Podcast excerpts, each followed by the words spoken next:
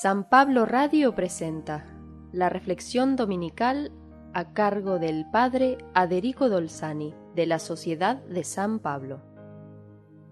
Lo que escuchamos hoy en el Evangelio, ustedes son la sal de la tierra, ustedes son la luz del mundo, forma parte del Sermón de la Montaña, lo que significa que es un tema muy importante en las enseñanzas de Jesús y algo esencial para ser sus discípulos. En nuestro tiempo de alimentos conservados al vacío, en envases esterilizados, en cadenas de frío y de sal que solo conocemos en su forma industrial o procesada, es difícil comprender todo lo que la sal significaba en tiempos de Jesús. Se piensa que fueron los egipcios, unos cuatro mil años antes de Cristo, los que primero comenzaron a utilizar la sal para conservar alimentos. En la antigüedad no abundaba como hoy, que tenemos sal de las montañas, de las salinas, de la evaporación del agua marina. En ese tiempo era escaso. Muchos imperios pagaban a sus tropas con kilos de sal. De allí deriva la palabra salario, que indica sueldo o paga. También de sal deriva la palabra sabor o saber, alimentos con gusto a sal.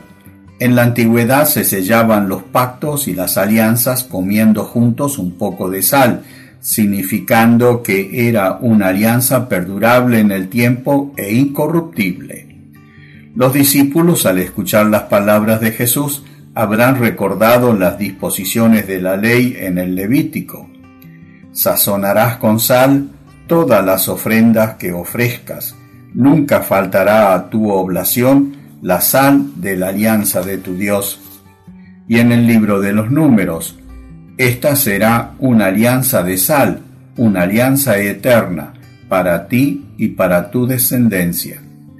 Si Jesús decía a sus discípulos que ellos eran la sal, eran sagrados, aliados, ofrecidos a Dios eternamente, y añade, pero si pierde el sabor, cosa científicamente imposible, pero que se puede traducir por se contamina, enloquece lo que sí es verdad, y ellos lo sabían.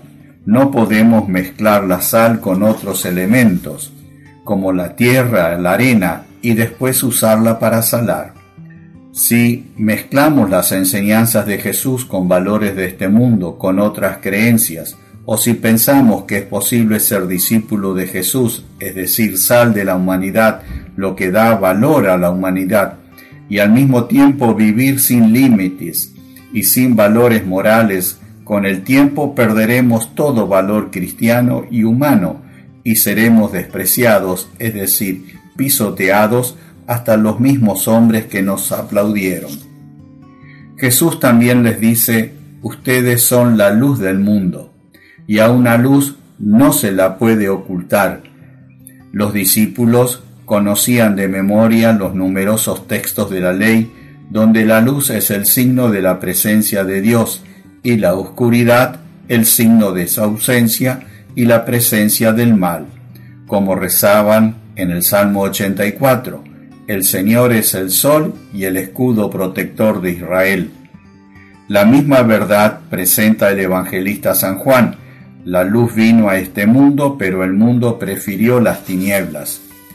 La luz siempre hace bien, no puede hacer el mal, pero tiene el efecto de hacer ver lo que está mal y lo que es malo.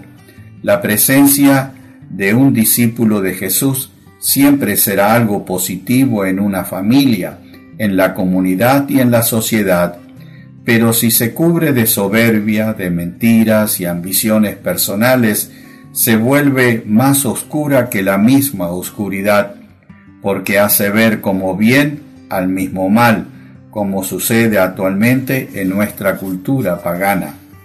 Jesús no dice a sus discípulos, ustedes tienen que ser sal o luz, ni ustedes deben ser, sino simplemente ustedes son porque hoy nosotros somos sal que da gusto a la vida y luz que brilla en las tinieblas del mundo, porque Jesús está en nosotros con la presencia viva del Espíritu Santo. No es mérito nuestro, es la gracia de Dios la que brilla en nosotros.